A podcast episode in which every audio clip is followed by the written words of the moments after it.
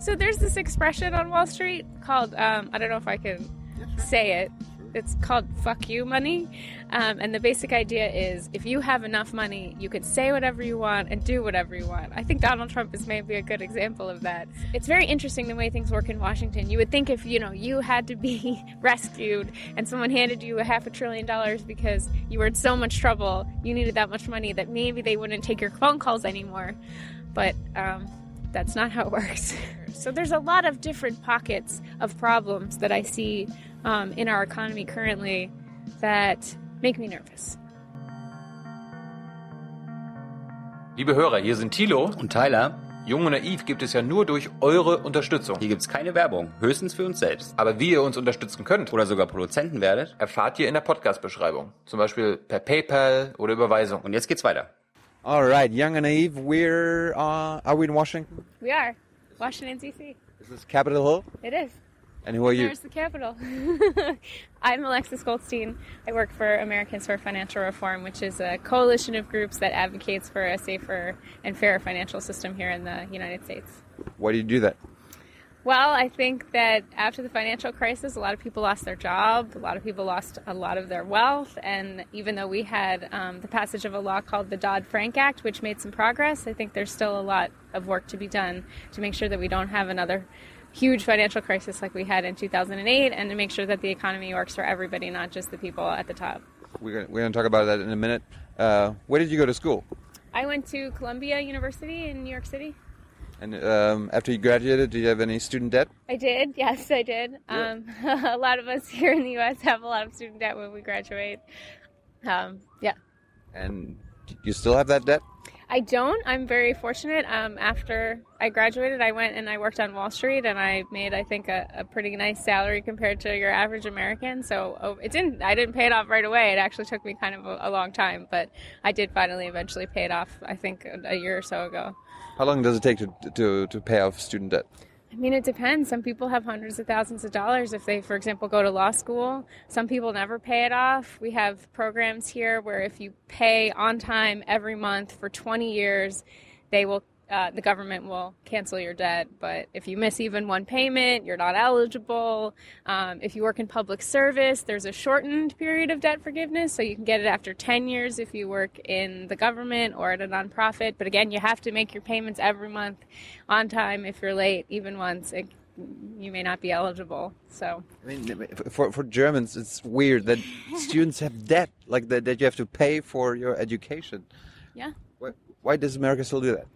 Well, I think there's a couple of reasons. One is that I think it's very profitable for financial institutions to be able to offer debt to consumers instead of having tu- tuition be free, like it is, I think, in, in lots of Europe. I think another reason is just that um, we have disinvested in our higher education here. There are a few states that many years ago used to have completely free schools, like in California, like in New York. But um, I don't know if your viewers are familiar with Ronald Reagan. He was the governor of California before he became the president. And one of the things he did as the governor was set about to make sure that um, the colleges in California, he thought they were too powerful and he wanted to um, disinvest in them. And after Reagan, the schools in California were no longer free. So you went to Wall Street after college? I did, yes. Why? Well, at Columbia, part of it is I. That was who recruited at Columbia. There are a lot of Wall Street banks that come and come to the career fairs and say, "Hey, come and work for us." Um, I had a bunch of debt that I needed to pay off. Also, that's what a lot of my people that were in school a year ahead of me did. That's where I interned. My summer internship was at a company called Morgan Stanley, which is one of the bigger banks here in the U.S. Um, and they gave me an offer, and I said, "Well, let's give it a try." Also, I um, my major was in computer science, and so I thought, well, this is an interesting place to work. There's a lot of technical problems here. Maybe maybe this will be some interesting work. But it's certainly something that um, I didn't set out to do when I was a, kid. For example, I didn't say, "Oh, I want to grow up and work on Wall Street." What did you do at Wall Street? So at first, I was a computer programmer, and I wrote some software that we actually um, gave away to hedge funds. The idea being, we give it to them for free, but then when they execute their trades with us, we take a portion of that. We charge them a small fee. Um, and then after that, I moved to Merrill Lynch, um, which no longer exists. It's now Bank of America. During the financial crisis, it uh, was taken over by Bank of America, and there I was um, more of a software designer. I kind of went around to the traders and the salespeople and the compliance people and said, "What is our internal software that does all of our trading need to do? What records does it need to keep? What features do you want it to have?" Um, and then I did that same role at, at Deutsche Bank, actually, was my last job. Well, well, well. yeah. Is Deutsche Bank any different than uh, American banks? At the time, it was seen as safer um, because I went to Deutsche Bank after the financial crisis, and people said, "Oh, you know, Deutsche Bank is really well positioned, and they didn't have a, as much of this toxic mortgage, mortgage assets." But here we are today, and Deutsche Bank has its own, I think, set of problems. So, um, I don't know that culturally it was any different. Um, the only real difference I can think about is I think we traveled more, and people um, were more interested in going to the different offices, whereas at the American banks that I worked at, it was all you come to us. New York is the center. So, how long uh, did you work for uh, on Wall Street? Uh, seven years, if you add it all up. And I was at Deutsche Bank uh, for about a year, I think. So, what made you leave? I every birthday that came and went, I said, "Well, I don't really know what I'm doing to help the wider world." Didn't really feel like I had any great purpose. I felt like I was um, essentially making wealthy people more wealthy was the sort of task at hand, whether that was through individual private clients or some of the very wealthy firms. Most of our firms were big institutions. Um, and I wanted to do something more meaningful. But isn't banking or, or is banking always about making wealthier people wealthy? Well, it's interesting. So now I work here in DC, and when banks come to DC, they say things like, We help move the economy forward, and we help average Americans get loans. But that's not how bankers talk, or traders, I should say, talk on the trading floor. The way they talk is they say, Who's the client? And if the client is someone they think is not that smart, they'll give them a bad price on purpose because they think they can get away with it. And on the trading floor, it's all about did we win? And if we didn't win, it's because we were too stupid and they were smarter than us. And if we do win, it's because they were too stupid and we beat them and that's awesome. And it's all it's very cutthroat, it's sink or swim. Nobody thinks they're doing anything to better the world. It's all about making money and you use whatever opportunity you can to do that even if you're not really being honest with people, right? Maybe I could give you a better price, but I know I think, you know, that you're a dumb client, so I'm not going to give you the price that is the right price. I'm going to give you a not great price. Are we still standing okay? Yeah. I'm moving with you. All right. So what, what does winning mean uh, in banking? Um, The, the same as uh, Donald Trump is talking about? yeah, I- it's interesting. He's so there's this expression on Wall Street called um, I don't know if I can say it. It's called "fuck you money," um, and the basic idea is if you have enough money, you can say whatever you want and do whatever you want. I think Donald Trump is maybe a good example of that. Um, but winning is basically the way that they I heard them define it is there was an expression called ripping your client's face off. And what that meant was you gave your client a terrible deal where they were either paying way too much or accepting way too little if they were selling, but they thought that they got a huge bargain. And so they were happy and you were happy because you just really ripped them off. That was winning. So um, after the financial crisis, we realized there are banks too big to fail. Are banks still too big to fail? I think that a lot of people, yes, I think that I, I'm concerned that there are a number of banks that are still too big to fail. There were some changes made to make it more difficult for the government to bail out a single institution, and that's a really important part of Dodd Frank. But I think if a couple of banks started to go under, or even if just a single bank went under, I think one of the lessons we saw in the financial crisis is the regulators were really willing to pull out all the stops. like like this wind and do whatever it takes um, to stabilize the economy. And I think part of the problem is one of the reforms that came about after the financial crisis was a program called Living Wills. And what that means is I have to write a plan every year if I'm a big bank and hand it to the government and say, here's how I could fail without you rescuing me with government money. And if the regulators don't think that those plans are believable or credible, they can actually go in and do things like break them up. But the problem is the regulators haven't taken any actions like that. Every time the banks have submitted the plans, they've said, okay, we'll give you another try, you know, kind of like whispering the answers to them, like as if I handed you a homework assignment and you were like, "This answer is wrong. Can you change this answer? And can you change this answer?" And I go back and change my answers and I give it to you again, and you're like, "Okay, that's better, but this answer is still wrong." That's sort of how the process is played out. So I do think that there are some banks that are probably still big to fail, too big to fail. We do have tools to address it. The question is whether or not the people in the positions at the regulators are actually going to use the tools that they have now to fix that problem. Is it called a stress test? The stress test is something different um, that they also have to do. Um, that is more about the health of the bank, and they certainly do have um, things that they can do if banks fail the stress test, but breaking them up isn't one of them. But yes, those are sort of two parallel sets of tools that the regulators have. So they have a lot of things that they can do to examine these institutions. Uh, but I think the problem is really that banks and other large companies here in the US have accumulated not just lots of money, but lots of political power. And with great political power, you know, you can kind of throw your weight around. You can scare people about what might happen if you do anything to interfere with their business. And I think that there's a lot of political donations that are flowing to many members of our government um, from these companies. And so, and then there are many people that are working at the regulators that like me used to work on Wall Street or maybe want to go work on Wall Street later. And all of that has sort of an effect of maybe making them less aggressive than they might be otherwise. So tell us, what are the big banks? which banks are basically too big to fail? Well, I, I, can start with the first question, which is what are the big banks? Um, there's Bank of America, there's Citigroup, there's Morgan Stanley, there's Goldman Sachs, there's Wells Fargo. Um, in terms of which ones are too big to fail, so the reg- that process I just explained, that living wills process, um, Wells Fargo failed its last living will. Uh, Morgan Stanley, Goldman Sachs. Um, Citigroup actually passed, which or not passed, but they said that their living will was credible, which I think is interesting because Citigroup is actually very, very large, and I w- would be concerned if it started to fail. There's a lot of people that have their money with Citigroup, so I think that there are a lot of questions about pretty much all of our large banks about whether or not they could, if could they safely go bankrupt without the government being involved. I'm not so sure. But are there ones there that are too big to fail? Um, I mean, yeah, I think probably all of our large banks are probably still too big to fail. What about Deutsche Bank?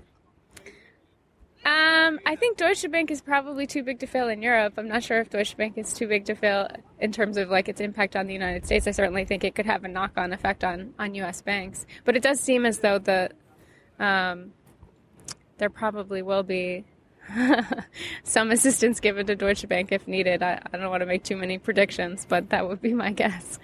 So we're talking about the regulators. Who are these regulators? Are these the congressmen and senators? No, yeah, no, they um, they are in DC, just not here. Um, there's a bunch of banking regulators. They cover different areas. So there's um, the S- the Securities and Exchange Commission.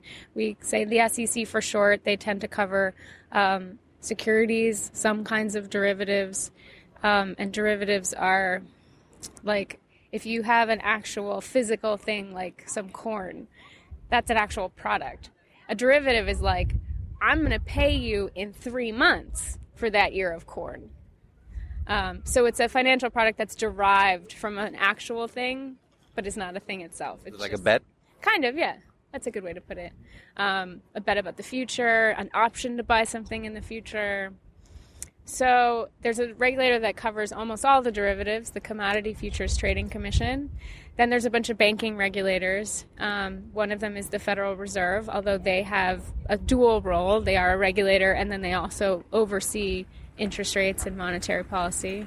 There's the Office of the Comptroller of the Currency. They're another banking regulator. They also have people that sit in these large banks um, and have desks there and you know watch what they're doing.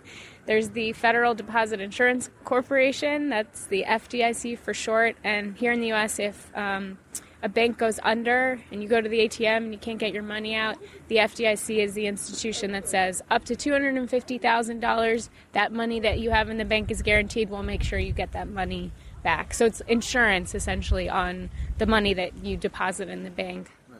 And then there's one other regulator that's kind of a unique new regulator called the Consumer Financial Protection Bureau, and it came about after the financial crisis as a part of the Dodd Frank Act. And they're basically devoted to making sure that consumers are not scammed by their financial companies. And so, just recently here in the United States, Wells Fargo was found to have created over 2 million fake accounts for customers that never asked for those accounts. And then they charged these customers fees for the accounts they never asked for. And the Consumer Financial Protection Bureau is right now getting refunds for people who got charged fees on fake accounts. But, but let's stick with uh, Wells Fargo. What what happens to Wells Fargo if they get caught? Like, do they have to close or? Well, it's been interesting. So they had to pay um, $100 million to the Consumer Financial Protection Bureau. Um, I believe 80 or 85 million dollars to two other regulators. Their CEO went before Congress and got asked a lot of tough questions, and he has since decided that he's going to retire. Um, however, the person who is now stepping up to become the CEO was also there when this fraud was happening. So we're not really sure if that's that much of an improvement because it's not like they're bringing in somebody who's either brand new and wasn't there when the bad stuff was happening.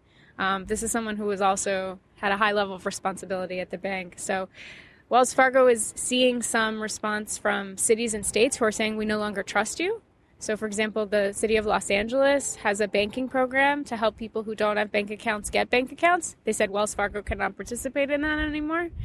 And then here in the US, we do a lot of borrowing, right? We don't like to finance things. So, we don't finance higher education or free tuition we also don't give a lot of money to states. And so, states often, individual states in the United States often have to borrow money from banks to build roads or help, you know, repair the school. And some states now, like Illinois and parts of the government in New York, have said, we don't want to borrow money from Wells Fargo because of this scandal, because we think what you did was so was so bad. So they're, they're definitely feeling some pain, but um, they do still exist as a bank. I mean, if they committed fraud, did any did anybody have to go to jail? It's a great question. Um, I think so. The department, so here in the United States, the Department of Justice is the organization that can prosecute, you know, companies essentially for breaking the law and throw them in jail. They are investigating. That's all we know. Um, there is one law that is called Sarbanes Oxley that basically says you can't be the CEO and just say, I didn't know what was happening. I didn't know. Um, it basically says you have to sign on a dotted line that there are controls within your company that make sure that everything is right and above board. And if you sign on that dotted line that everything's okay and it isn't, you can you can go to jail for that. So perhaps I don't know what the Department of Justice is going to do, but they could send executives at Wells Fargo to jail for violations of, of that particular law. And there are probably other laws as well, but that's the first one that comes to my mind. I mean, the Wells Fargo fraud is from this year. The, the financial. Well, sorry. So it was discovered this year. The fraud was between 2011 and 2015. The Financial crisis is like, uh, like eight, nine years old. Mm-hmm. Uh, did any? I mean, the whole the crash, uh, crashed the whole world economy, uh, did anybody have to go to jail from any American bank? The only person that I recall who went to jail was actually somebody who stole some code from a bank. So it was actually someone who hurt the bank, not a banker that hurt the public. Really? Um, there were some very small banks that were targeted by the Department of Justice. There was a bank in Chinatown that was very, very small, whose name was Abacus, that um, that did some time, but none of the major financial institutions, no one, none of the executives, none of the CEOs saw any any prison time or jail Why? time. Well, one of the um, people in uh, the Department of Justice's former, uh, sorry, the former Attorney General of the United States, Eric Holder, said um, essentially that they took into account economic considerations when they were weighing whether or not to prosecute folks. So, in other words, the way the media reported that comment that he made was that there were some firms that were too big to jail. Now, that was not the exact phrasing that he used, but that was the upshot. And so I think that he he walked that back very quickly because he got a lot of criticism for it. But I think that he uh, that there was truth to what he said at that time. I think that people were concerned uh, people at the regulators, people at the Department of Justice were concerned that if they took any strong action against the financial companies, that that would have an economic impact, and they didn't want to risk that. You agree? No, I think that it's really important that when there's fraud, when people break the law, when companies break the law, that there are consequences for that because otherwise you just engender a culture where there is no accountability. You feel that you can continue to test the limits, you can continue to break the law and get away with it as just and pay some fines perhaps. They call it the cost of doing business. Um, but often the fines will be far less than the profits that you made.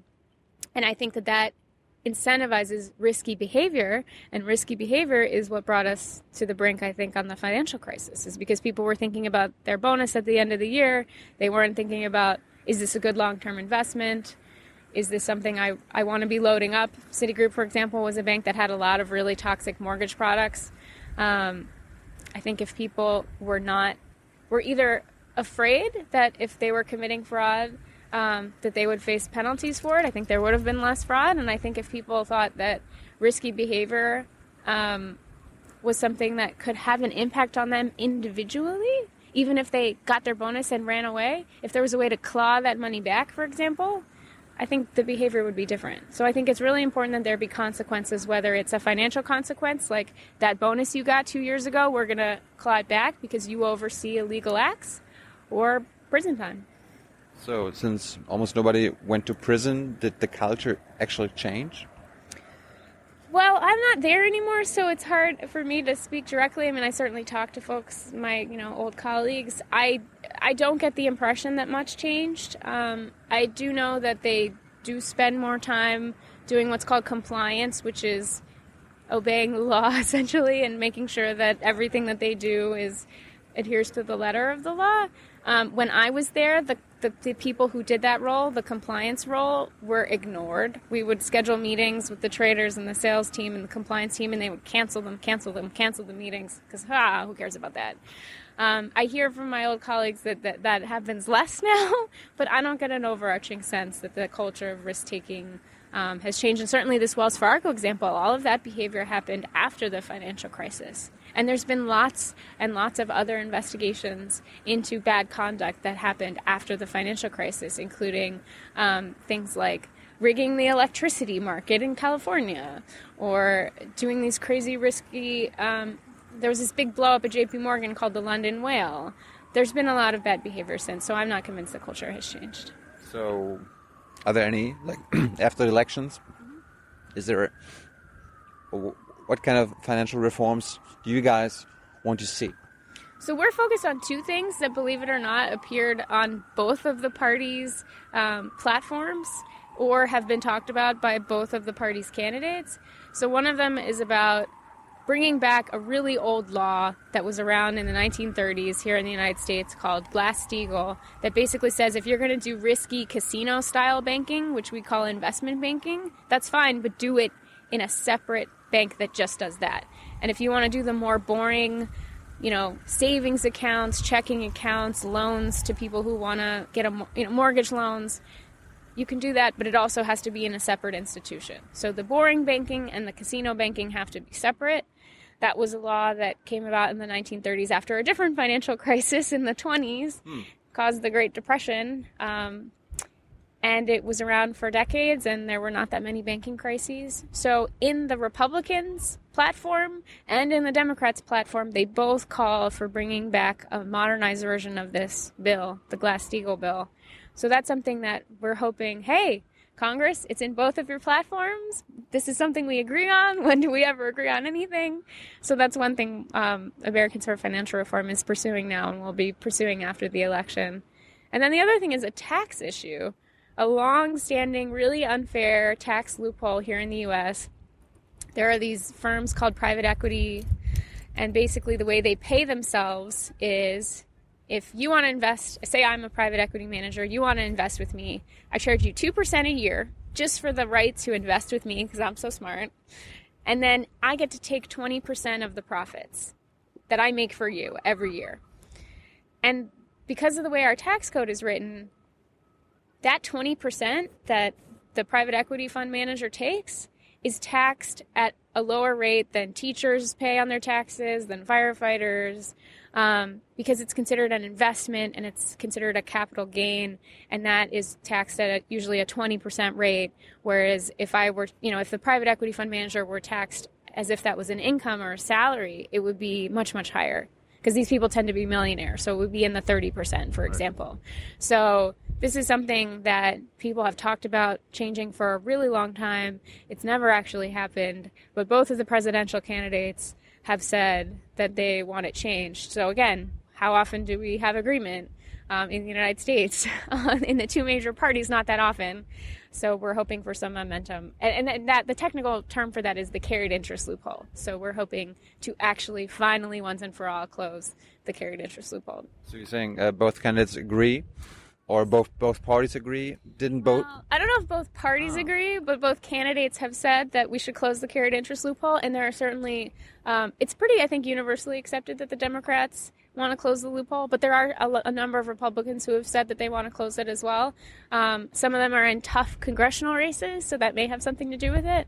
Um, but Donald Trump has said that he wants to close it. Hillary Clinton has said that she wants to close it, and look, they're the top of both tickets for both parties. So we think that's significant, and we're hoping that that can translate into actual action. So is that different to 2008 and 2012? Yes. Um, in 2012, so Mitt Romney used to work at a private equity company, and he certainly was not in favor of closing that loophole. I think he has a lot of friends that would be upset if that loophole was closed because they pay a really nice low tax rate right now. Um, he paid a very nice low tax rate because of that loophole He still pays. uh, still pays a very nice low tax rate because of that loophole. Because he still that all those all that work he did for Bain Capital, he still probably is making money off of those um, investments. Um, and then in 2008, um, I, I this was again not something that John McCain, for example, said. Yes, I want to get out there and close these tax loopholes. Um, it's generally the position of the Republican Party here in the U.S. to cut taxes, not not raise them, and this would affect be a, a uh, a raise of the taxes of millionaires and billionaires. Um, but even that is generally unpopular um, in the sort of right conservative portion of the American political apparatus. But I mean, we went to a Trump rally.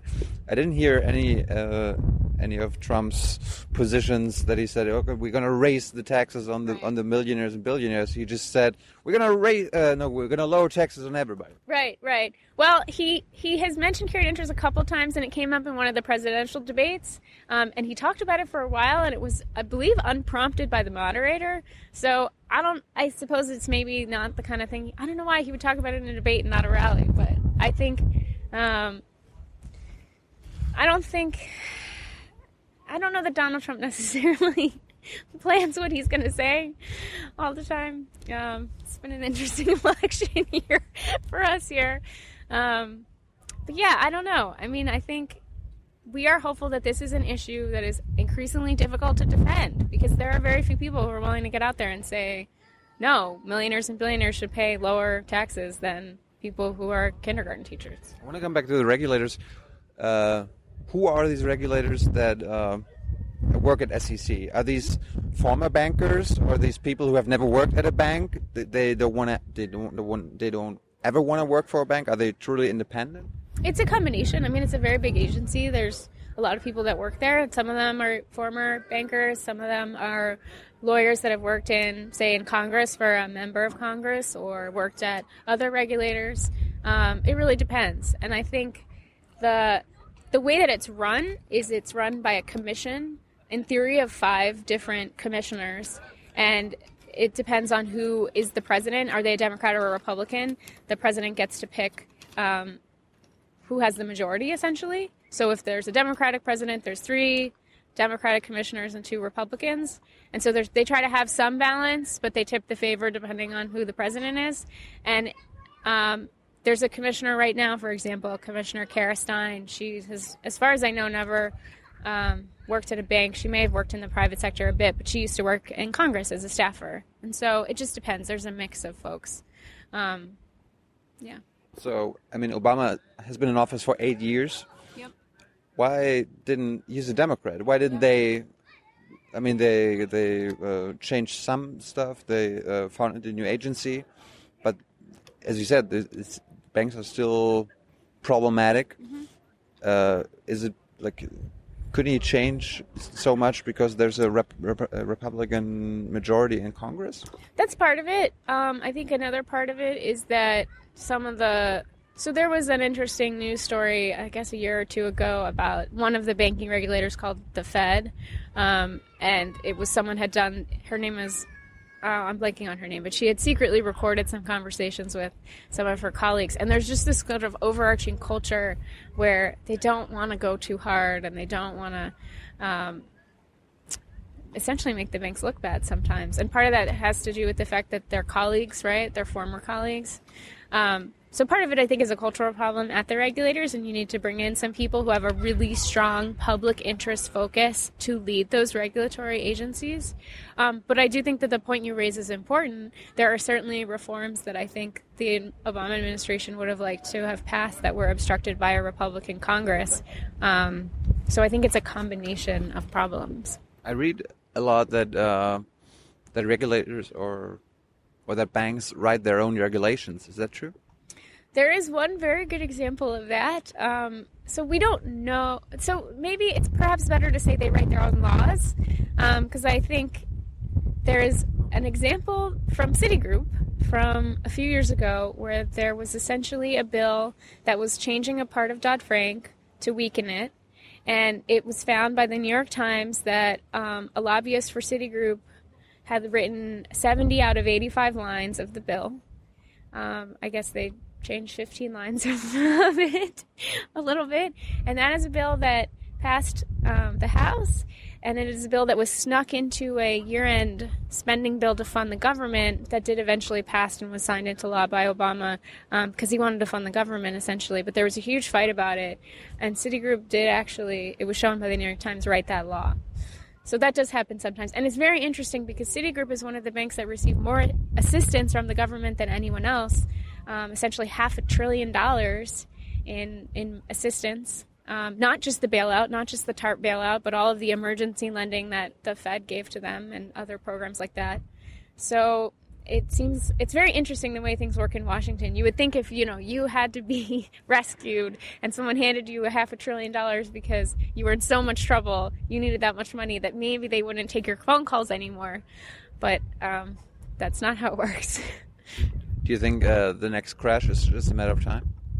I do worry about that. I worry about student debt, for example, in particular, and I'm not the only one worrying about it. The Fed actually has warned that there are a number of younger Americans who are not buying houses or, or taking out mortgages um, to buy houses because of excessive student debt. I think there are some concerns. There's a lot of shady behavior in loans for cars, auto loans. Um, so there's a separate problem just about discrimination, like if you're single, if you're um, black, if you're Hispanic, you get higher rates than if you're white. Um, so that's a separate problem. That why? Uh, I guess the the car lenders see. First of all, they can get away with it. They think they can get away with it. That's usually the answer to most reasons why people overcharge folks. But I think um, they make an assumption about people that they are higher risk, which is usually totally uninformed. Mm. Um, and then they use that to decide what kind of a rate that they're going to give them. And this is a problem that's been happening for a really long time. That new agency that I mentioned has been trying to combat it, and there are actually some people in Congress trying to get in the way of the CFPB's ability to fight discrimination in auto lending. So that's that's one problem. But then there's another problem, just that there's a lot of um, loans being given out, auto loans that are considered subprime. And if that word sounds familiar, it should because it was subprime mortgages that caused the last financial crisis. Now, I don't think that loans for cars are going to tank the whole economy, but there's sort of pockets of problems that I see. Student loans is a is a very large problem. I think there are, there's a pocket of problems with car loans. And then there's also problems where some of those private equity companies that I mentioned before, they're buying up homes. So they had all this money after the financial crisis, and now they're buying up homes and now they're turning them into rentals and they are securitizing them, which is the same thing they did in the financial before the financial crisis, but they securitized homes that people owned. Now they're securitizing homes that are sorry, yeah, homes that people rent, which is in some ways even more dangerous than securitizing a home that someone owns because you know that the same person in theory is going to stay there for many years. Renters, they could leave next year. What if they fall behind on their payments? Um, do you have to evict them right away? That's really bad for renters. So there's a lot of different pockets of problems that I see um, in our economy currently that make me nervous. Uh, in the end, I wanted to talk about the Occupy movement. You've been active in it. Yes. Can you tell us how? Well, so when I quit my job on Wall Street um, in 2010, the next year, I, I, was still living in New York, and Occupy happened, and I remember looking at it very skeptically.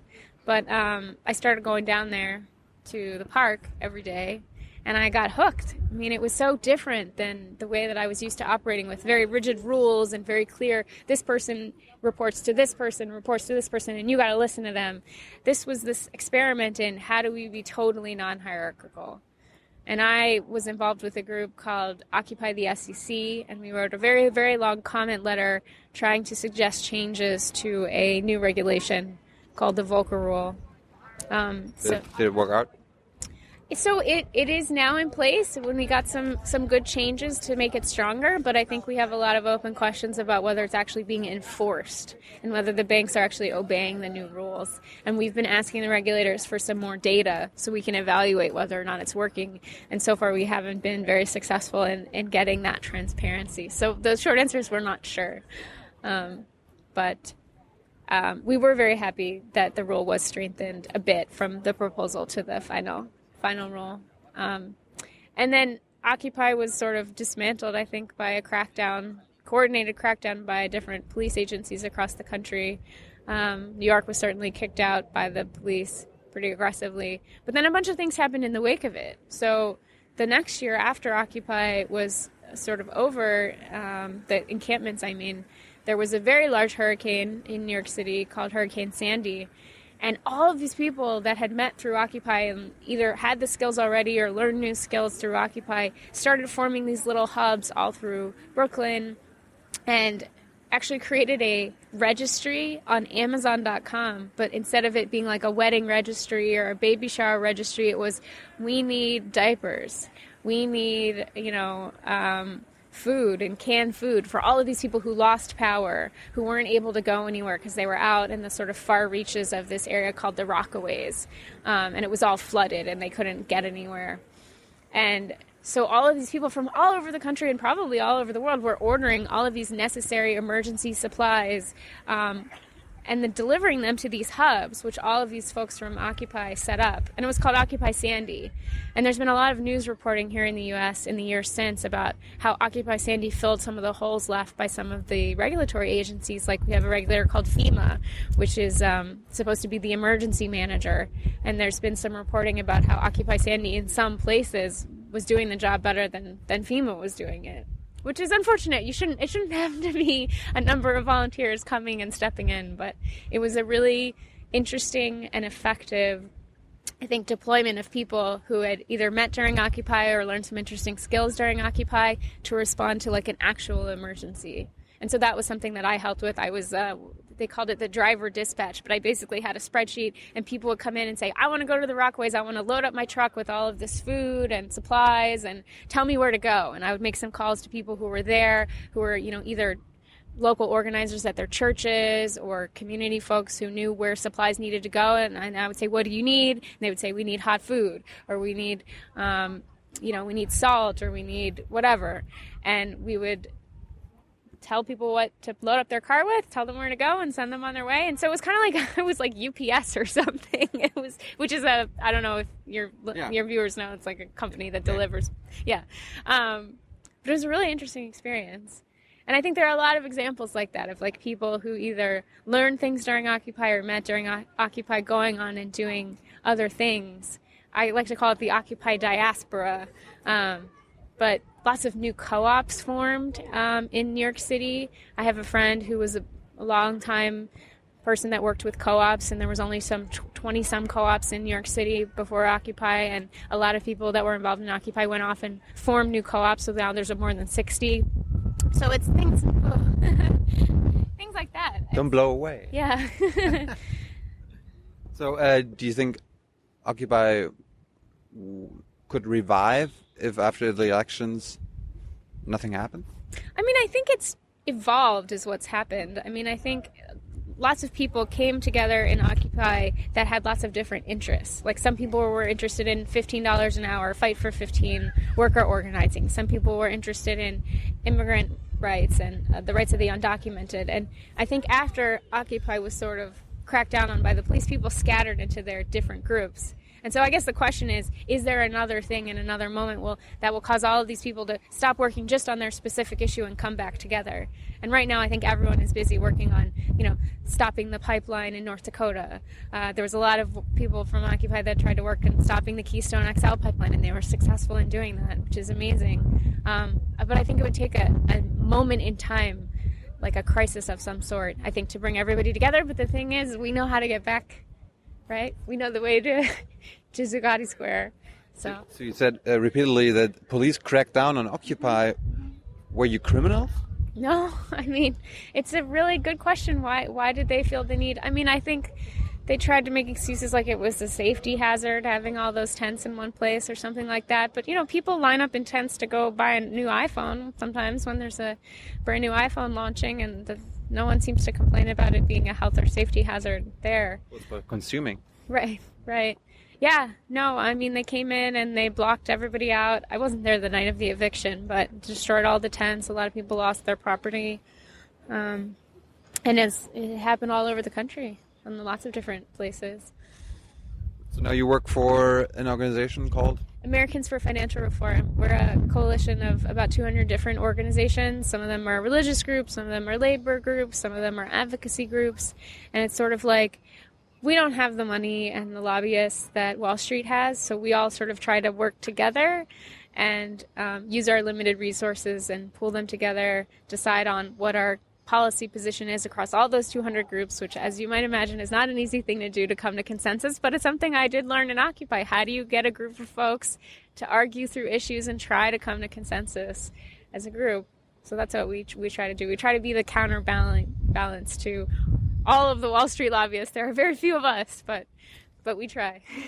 Alexis, thank you so much. Uh, d- Tell our viewers um you have a, you have one or two podcasts, right? Yes. Um, so the one that I'm most frequently working on right now is called Humorless Queers. Um, it's me and another queer person. So that's a sort of a joke about how sometimes people tease the queer community for being humorless. So um, we try to be we try to talk about depressing things in a way that doesn't make you too depressed. To try, we try to have some humor. We try to make some jokes. So we talk about mass surveillance and Wall Street issues, which seem very serious, but we try to make them accessible and not too depressing. And I also like your website. Bec- what is it called? Because Oh, finance. finance is boring. Yeah, I, I, I Check it out. I try. I used to try to put a lot of cat photos on stories about financial news to try to make it a little bit less boring. Do you, do you think financial news are um, intendedly boring? Sometimes, yeah, I think if you can make things complicated or boring, then people will let you get away with stuff because it's like, oh, I can't understand that. If if you say so, I'll sign here. I guess that sounds like a good rate for my mortgage. Just bury it in the fine print. Yeah. Alexis, thank you so much Yeah. Thank you for for taking me. the time. Bye. Liebe Hörer, hier sind Thilo. Und Tyler, Jung und Naiv gibt es ja nur durch eure Unterstützung. hier gibt's keine Werbung, höchstens für uns selbst. Aber wie ihr uns unterstützen könnt, Oder sogar Produzenten werdet. erfahrt ihr in der Podcast-Beschreibung. Zum Beispiel per PayPal oder Überweisung. Und jetzt geht's weiter.